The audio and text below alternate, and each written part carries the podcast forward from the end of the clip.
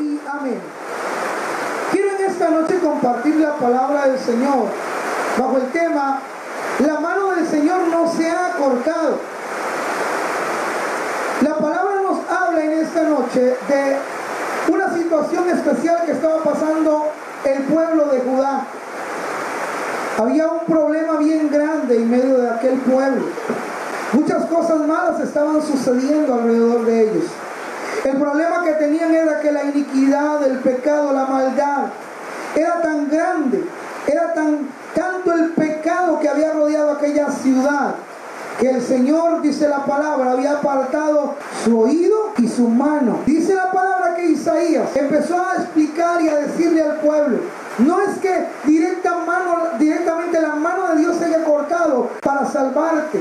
No es que el oído de Dios se haya ensordecido para escuchar tus oraciones. Dice la palabra que sigue siendo el mismo de ayer, de hoy y por los siglos. Él sigue oyendo tus oraciones. Él sigue escuchando tu petición. El problema, le dijo Isaías a aquel pueblo de Judá, es que el pecado te ha separado de la presencia de Dios.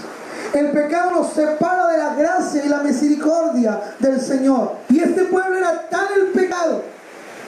Había una situación tan especial que los que hemos estudiado la palabra entendemos que en aquel momento el pueblo de Israel, o en este caso el pueblo de Israel estaba dividido en dos, ¿verdad? que era el reino del sur, y estaba el reino de Israel, que era el reino del norte. El problema que tenía el pueblo del sur en este caso Judá, el reino del sur, es que ellos se ven sin templo, para que usted me entienda. El templo estaba en el norte, muchos tenían por excusa, muchos tenían por eh, pretexto. ¿Cómo vamos a adorar a Dios? ¿Cómo vamos a servir a Dios? ¿Cómo vamos a honrar al Señor? ¿Cómo? Si no tenemos dónde congregarnos. ¿Cómo? Si no tenemos dónde ir a orar. ¿Cómo vamos a presentar nuestras ofrendas? ¿Cómo vamos a ser fieles a Dios? Sin iglesia. ¿Se le parece algo? ¿Se le parece algo? No tenían dónde congregarse. Y este pueblo se había tirado a la maldad. La mano de Dios no se ha cortado, ha sostenido. Hasta el día de hoy su misericordia ha estado de parte de nosotros. Hasta el día de hoy, amigo, amiga que escucha este mensaje, la misericordia de Dios está de tu lado. Su favor y su poder hasta el día de hoy. Tal vez usted podrá decir como este pueblo de Judá, ¿qué voy a hacer? Ah, como decía la pastora y se lo hemos dicho en estas transmisiones, no le estamos predicando una religión, nosotros le estamos predicando al Cristo que vive, cambia, transforma las mentes y los corazones. Le estamos hablando de un Dios que tiene poder para hacer cosas extraordinarias a favor de su pueblo. Anoche les hablaba y les decía, que el Señor le ha puesto una palabra en mi corazón que Él va a abrir una puerta. Él en medio de la tragedia está abriendo una puerta de bendición para su pueblo. Pero ¿a cuál pueblo le va a abrir esta puerta de bendición? A aquel pueblo que en medio de la circunstancia adversa decide honrarle. Aquel pueblo que en medio de la situación adversa decide decir Jehová es mi Señor. Aquel pueblo que decide creer en esta palabra en esta noche. Dice la palabra que aquí no se ha cortado la mano de Jehová para salvar. Ni se ha grabado su oído para oír. Pero vuestras iniquidades han hecho división entre vosotros y vuestro Dios. Nuestras culpas, nuestros errores, nuestro mal hablar, nuestro mal pensar, nuestro mal actuar con aquellas personas que nos rodean. Debemos de empezar a cambiar nuestra mente y nuestro corazón. Empezar a abrazar la gloria de Dios.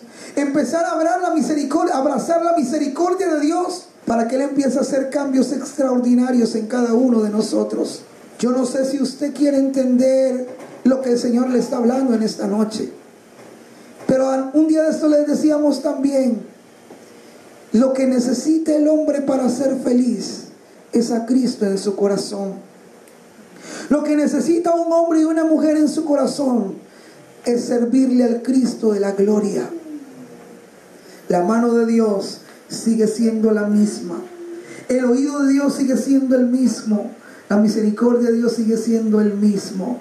Si tú quieres ver la mano de Dios, si tú quieres ver el oído de Dios, la mano de Dios actuar a favor tuyo, tienes que cambiar de actitud. Dice la palabra que todo aquel que a Él viene, Él no le echa fuera. El pueblo tuvo que entender que Dios tenía un pacto con ellos, sí. Y como mucha gente hoy dice, todos somos hijos de Dios. Mucha gente dice, yo soy hijo de Dios.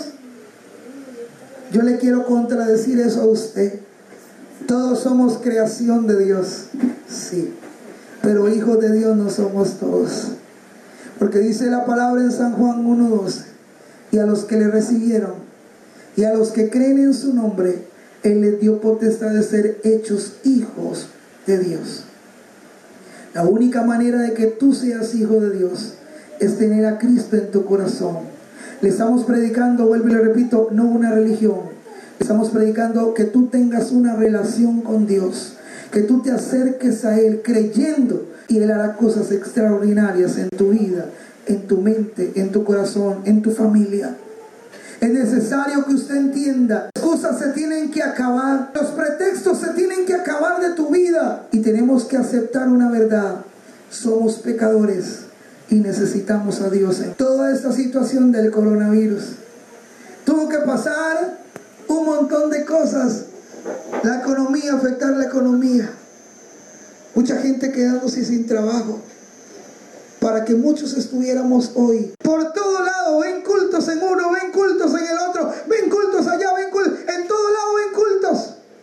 Ya no quieren acercarse al, al, al Facebook. Dios va a atacar el Netflix también muy pronto con predicaciones. Porque Él va a hacer lo que tenga que hacer para hablarte.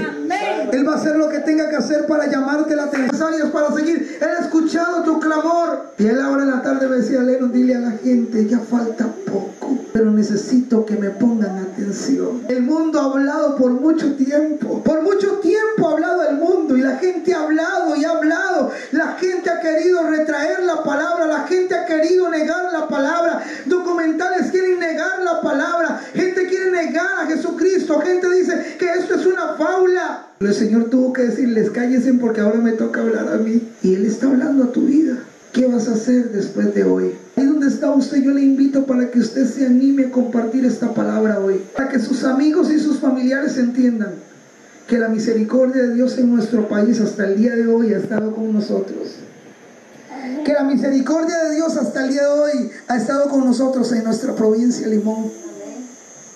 Sí, mucha gente se alegra y yo me alegro porque ya hay menos casos. Y mucha gente dice, ya casi, ya casi, ya casi. Sí, ya casi. Pero decíamos anoche, aún no hemos terminado de hacer lo que tenemos que hacer. Tenemos que terminar el trabajo.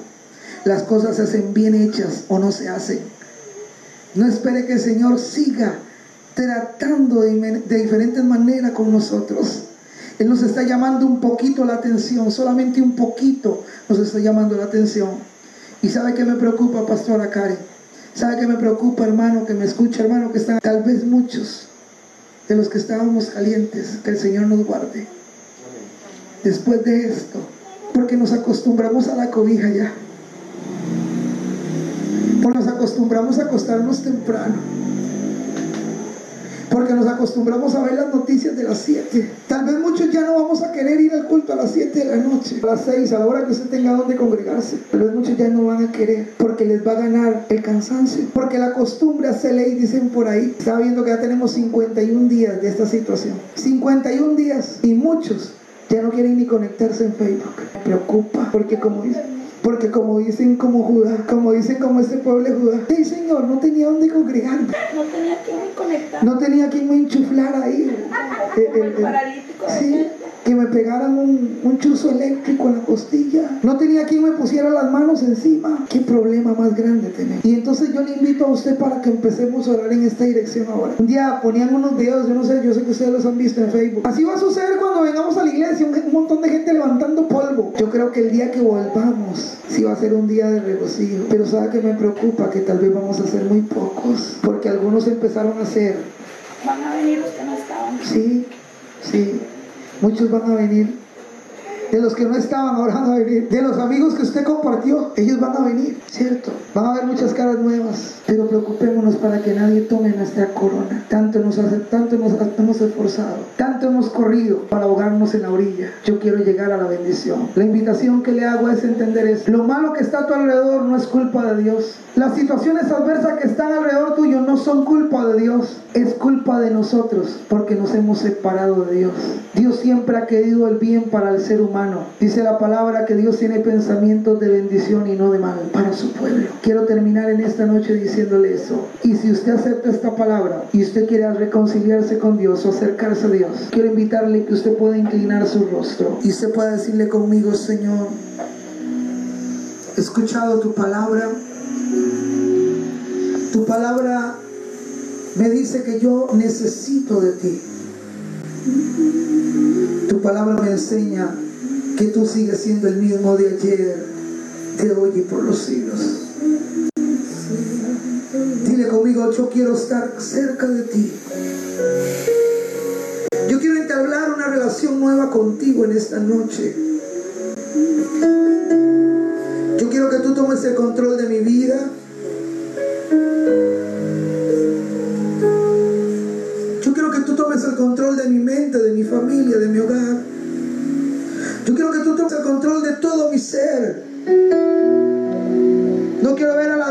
La izquierda. No quiero ver quién va o quién viene. Yo quiero ser un adorador tuyo, un servidor tuyo. Yo quiero, Señor, que al volver, al terminar de esta situación, quiero llegar a tu casa levantando mis manos. Yo quiero invitarle que levante su mano. Quiero llegar a tu presencia, Señor, levantando mis manos. Dándote gloria y alabanza porque tú eres bueno. Quiero llegar a tu presencia con mis manos levantadas. Y adorar y exaltar tu nombre. Ahí donde está usted, dígale al Señor.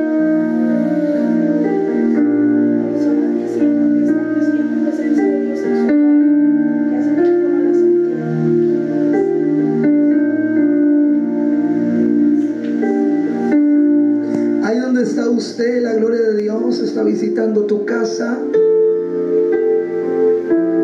Dígale, Señor, yo en esta noche te doy la bienvenida a mi casa.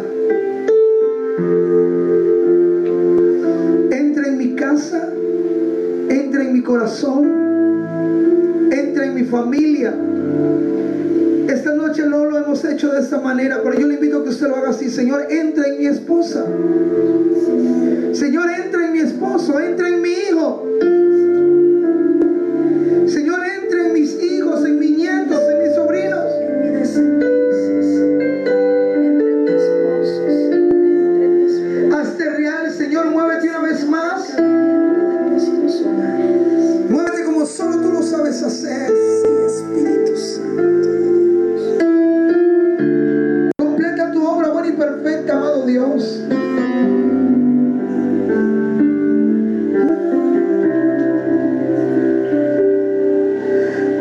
Con mis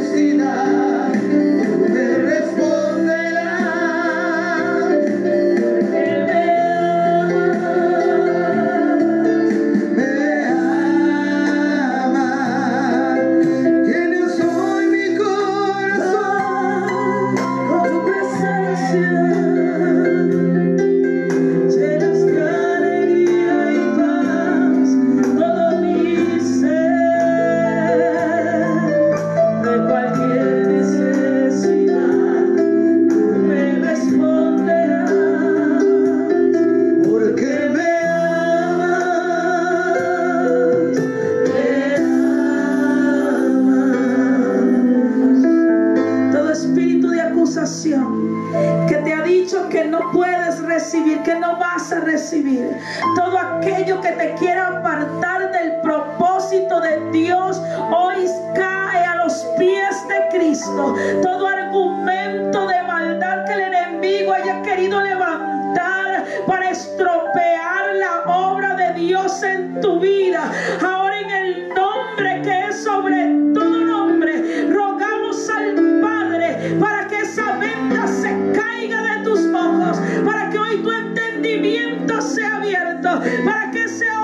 espiritual sea sensible a la voz del Rey de Gloria, para que tu espíritu se despierte y puedas